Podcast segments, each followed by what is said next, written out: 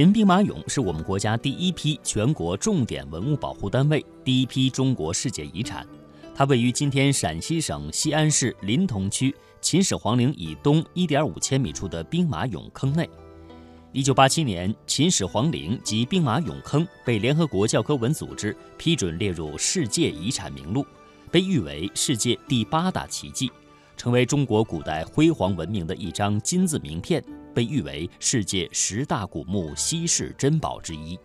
最近有关秦兵马俑的消息是，陕西省文物局和澳大利亚维多利亚国家美术馆五月二十四号至十月十三号在墨尔本共同举办“秦始皇兵马俑永恒的守卫”展览。中国驻澳大利亚大使程敬业近日在出席本次展览预展时致辞说：“兵马俑来自西安。”西安也是古代丝绸之路的起点，这是秦始皇兵马俑第三次到澳大利亚展出，为澳大利亚民众了解中国古代文明提供了机会。秦俑丰富而生动地塑造了多种具有一定性格的人物形象，它的风格浑厚洗练，富于感人的艺术魅力，是中国古代塑造艺术臻于成熟的标志。它既继承了战国以来中国的陶塑传统。因为唐代的塑造艺术的繁荣呢，也是奠了很大的基础。它起着承上启下的作用。很长一段时间以来，专家们对秦俑的主人进行着考察。建筑学家陈景元很早就对秦始皇陵产生兴趣，选择建筑学专业以后，希望在一个新的角度上去研究秦始皇陵，于是开始了历时五十年之久的研究历程。下面就让我们通过音频专题一起去探索秦兵马俑神秘的主人。一九七四年三月，陕西省临潼县西阳村的几位农民在打井的时候，无意中发现了一个让全世界震惊的秘密。几个农民怎么也没有想到，他们一镢头刨下去，却唤醒了一个沉睡了千年的地下军团。发现秦始皇兵马俑的消息不胫而走，国内外媒体争相报道，世界各地的参观者向西安涌来，都想一睹兵马俑的恢宏气势。当时的法国总理希拉克在参观了秦始皇兵马俑后，兴奋地赞誉为世界第八大奇迹，并在留言簿上写道：“不看兵马俑，不算到过中国。”秦始皇兵马俑俨然已经成了中华民族的骄傲，成了中国的象征。然而，有一个人却提出了截然不同的观点。他认为，兵马俑根本不是秦始皇的陪葬，兵马俑的主人另有他人。提出兵马俑不是秦始皇的陪葬观点的人，名叫陈景元。他是建筑学方面一名普普通通的学者，退休之前在江苏省国土局工作。其实，陈景元早在浙江金华老家读高中时，就对秦始皇陵的历史传说产生了浓厚的兴趣，尤其是有关秦始皇陵神秘地宫的传说，更是让他十分的痴迷。一九五七年，陈景元如愿以偿地考入了西安建筑工程学院。他想用建筑学方面的专业知识，对秦始皇陵地宫进行一番新的研究。报道的第二天，怀着满腔热情的陈景元就只身一人前往秦陵一带考察，从此便开始了对秦始皇陵历时五十年之久的研究历程。陈景元对秦始皇陵似乎有着一种特殊的感情。这里不仅留下了他学生时代的美好回忆，还寄托着他的一个探秘的梦想。陈景元始终没有忘记这个梦想。除了用业余的时间搜集各种有关秦始皇陵的资料用来研究外，他几乎每隔一到两年就要跑到秦始皇陵进行田野考察。早在1974年以前，陈景元就完成了一部叫《离阿集》的著作，在书中。陈景元从自己建筑学的专业角度阐述了阿房宫并非秦始皇所建的理论，并大胆地提出秦始皇生前并没有为自己建造过陵墓的惊人观点。陈景元认为，秦始皇既然生前没有为自己预修过陵墓，那么像兵马俑这么宏大的陪葬坑肯定不是秦始皇的。正是陈景元得出的这个结论，引出了他和南京博物馆同志的一次不经意的谈话。正是这次谈话，让陈景元从此开始了对兵马俑的研究。那是一九七四年十一月初，当时陈景元到南京博物馆办事，博物馆的同志把发现兵马俑的消息告诉了陈景元。有天跑到那个地方去的时候，他们说：“哎呀，陈景元先发现那个，这个是是陶俑，跟的真人大小这个是一样的。”啊，人家都说那是个秦始皇陵的这陪葬坑，啊，这就是是变成了就是，假如说他们这个观点对的话，那我的那个观点就就不对。为了验证自己的理论，一九七六年早春，心急的陈景元还特意跑到西安亲自进行考察，在兵马俑考古发掘现场，考古队员住的帐篷里。陈景元幸运地见到了当年兵马俑考古队队长、秦始皇兵马俑前任馆长袁仲一教授。一听到陈景元想看看兵马俑的考古发掘现场，袁仲一十分热情，一边带他到处看看，一边兴致盎然地给陈景元做着讲解。这次相遇是陈景元和袁仲一生平第一次会面。然而。陈景元和袁仲一以及兵马俑考古队在学术观点上的分歧，也正是从这次会面开始的。原本就认为兵马俑坑不是秦始皇陪葬之物的陈景元，在这次西安考察当中发现了一个重大疑点。他认为，从秦始皇陵到俑坑最近也要一点五公里，如果再加上俑坑本身的宽度。这个距离还要远一些。从常理上讲，谁会把陪葬放置在这么远的一个位置上呢？骊山一带是块风水宝地，除了秦始皇陵外，经常会在周边发现其他墓葬，有些墓葬甚至互相叠压在一起。既然这一带墓葬密度相对较大，怎么敢肯定兵马俑就一定是秦始皇的陪葬？它的主人为什么不会是埋在附近墓葬里的人呢？并且，陈景元觉得，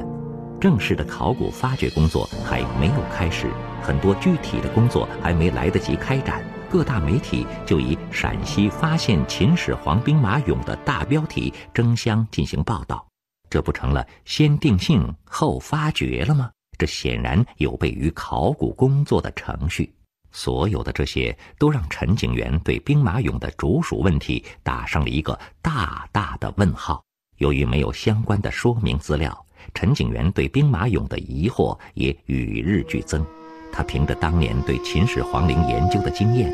感觉到考古队的这次判断很可能是个错误。他把这些疑问写出来，转给考古队，希望得到圆满的解释。然而，陈景元始终没有得到回信。那么，考古队的专家为什么没有答复他提出的问题呢？当年的兵马俑考古队又是如何对兵马俑做出定性的呢？在兵马俑的考古发掘现场又发生了怎样的故事呢？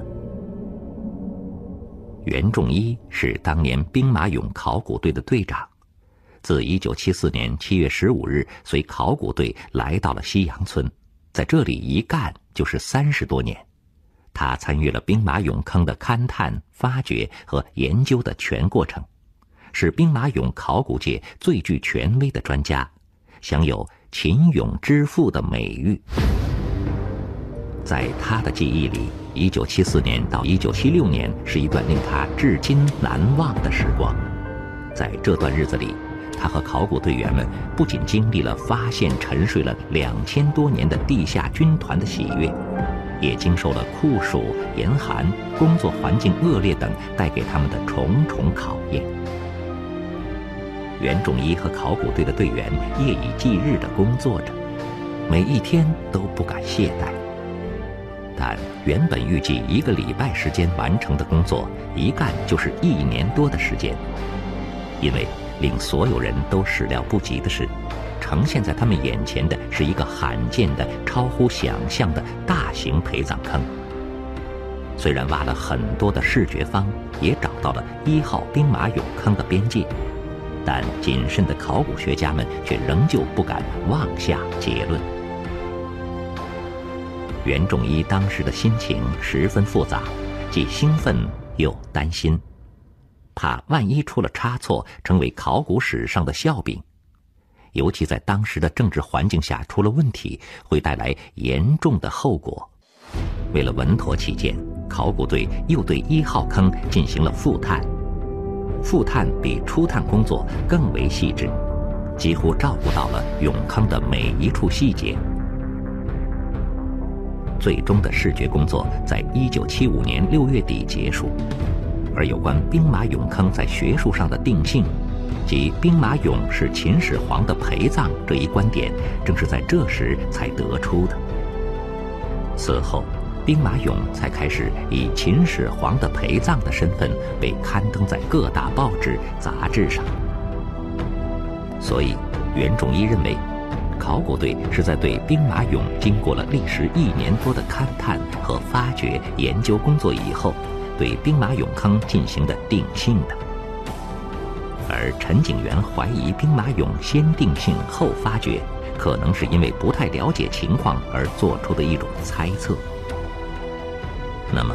既然是考古队经过仔细勘探和考古分析后得出的兵马俑是秦始皇的陪葬这一定性结论。面对陈景元提出的种种怀疑，考古队为什么不出来解释一下呢？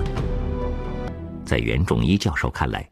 其实当他和陈景元初次见面时，就已经回答了陈景元的疑问。袁仲一教授指出，当时考古队的勘探结果已经表明，在西洋村发现的兵马俑是中国乃至世界上罕见的大型陪葬坑，俑坑属于秦代。这一点是毫无疑问的。那么，在秦国的历史上，能够有这么大的财力和魄力修建如此庞大的陪葬坑的，除了秦始皇，还会有谁呢？呃，秦始皇陵的规模是很大的。兵马俑坑这个地方呢，离秦始皇陵啊，它的墙的呢东墙大概是一千零二十五米，离它的坟墓呢是一千五百米。这个年代看起来离得很远，其他还有一些的。像陵的这个啊北边个，发现了以后，他们叫动物俑坑了。除这个以外，还发现那个好多铜啊、天鹅了啊、铜琴这一类的，还有一个铜琴坑，这都离秦始皇啊陵的封土啊很远很远。袁仲一教授认为，秦始皇陵园的范围十分广阔，除了秦始皇陵地宫之外，还环绕有内城和外城。兵马俑虽然在外城之外，与秦始皇陵墓的距离貌似很远，但从秦始皇陵和兵马俑坑的面积看，它们还是很相称的，它们之间的距离也是合乎比例的，并且他还在古书上读到过这样一段话：“陈思率七十余万人穿至骊山，下及三泉，旁及三百丈，乃止。”这段话的意思是说，秦始皇曾经下令丞相李斯把陵墓的范围向外扩展三百丈，而西洋村发现的兵马俑坑正好就在这个范围之内。呃，这个是建于汉旧仪上，汉旧仪上有一段话了，就是这个记载的可靠性如何呢？当然还值得研究、值得推敲的事情。根据目前考古勘探情况，啊。它这个领域非常广阔的，啊，东西，啊，七点五公里，南北七点五公里，在五十六点二五平方公里的范围内，都有秦代的遗迹和遗物，都有秦始皇时代的遗迹和遗物发现。袁仲一教授认为，考古队通过勘探所做出的判断应该是准确的，并且是有历史文献支持的。然而。正是袁仲一教授提到的这段历史文献，却引来了陈景元新的质疑。三百张，按照秦汉的时候，这个折算到现在这个这个尺寸是只有六百九十米呀，啊，嗯，你自己图上都写着那是一千五百米啊，嗯，怎么可能？我这一千五百米的外面这个东西怎么会能包被你包罗在这个六百九十米的范围之内呢？陈景元认为。即便是古书中提到的秦始皇曾命令丞相李斯将陵墓范围扩大三百丈这件事是真的，那其中的问题也仍然存在。他认为，秦代的三百丈换算成今天的国际标准尺寸，应该是六百九十米，也就是秦始皇陵园只向外扩大了六百九十米。这与兵马俑坑与秦始皇坟墓之间的一千五百米的距离相去甚远。陈景元认为，考古队一定是忽视了这点，误把兵马俑坑纳入到秦始皇陵园的范围之内，从而导致了对俑坑主属和性质的错误判断。拿这个三倍丈来给作为作为那么个个来套它。啊，超过这个范围以内就不是他的。我觉得这个观点也是值得研究的、值得考虑的观点。啊，不要一个那个 一个框框来套，要根据考古呢要见实际的东西。啊，见到实际的东西是怎么样子，是吧？因为呢，他到底两千多年了，啊，他也没有留下了一个具体的蓝图给我们啊今天参考，说哪个地方有什么东西，哪个地方有什么东西，地图上都给你画的好好的。他他没有这个东西，这一考考古勘探，说经过这三十多年的考古勘探情况，啊，就是我上面说的，它陵园的规模非常广大，啊，非常大。这个秦始皇啊，离它仅是一千多米，并不算远。在当年的考古队还流行着对兵马俑的另一种分析，古代的秦国人都信仰一种观念，即人死后灵魂是不灭的。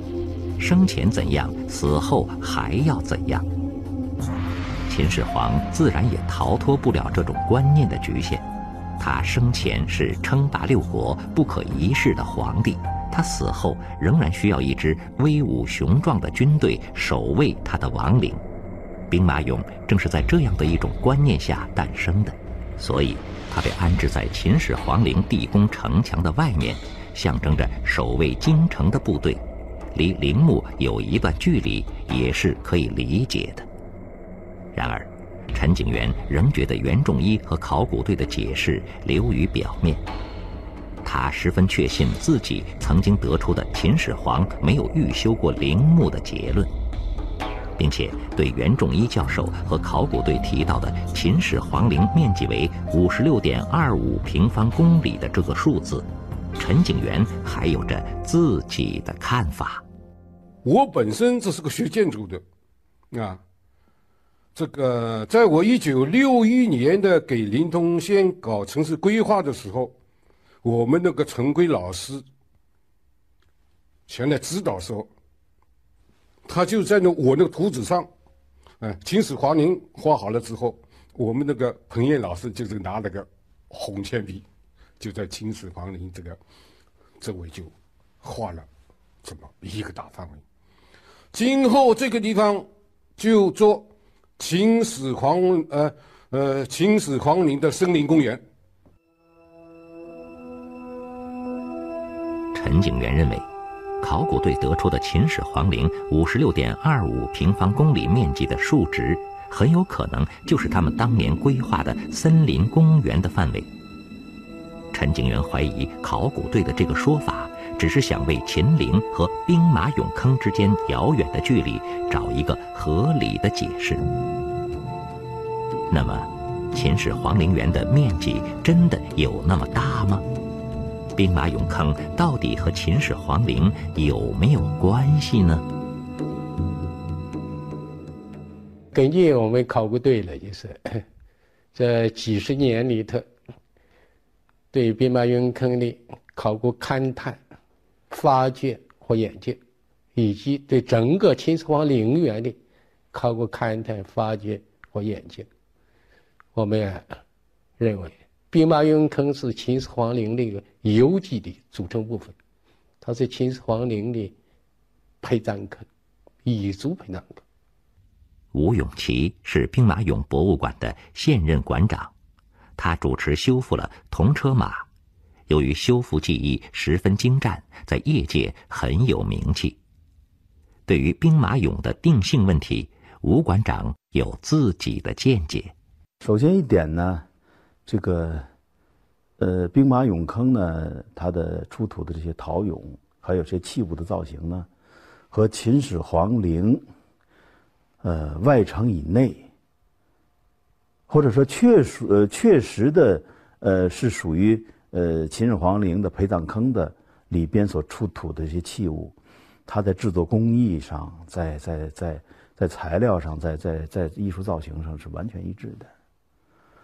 而我所讲的这些个呃呃秦始皇陵陵园以内的这些陪葬坑呢，至今没有人提出来它不是给秦始皇陵陪葬，所以我想这样的话呢。我拿这个呃陵园里边的确认是秦始皇陵陪葬坑的这些器物，它所所的携带这些特点，和兵马俑坑做比较呢，我得出一个结论：兵马俑坑出土的文物，它的各方面的特点是一致的。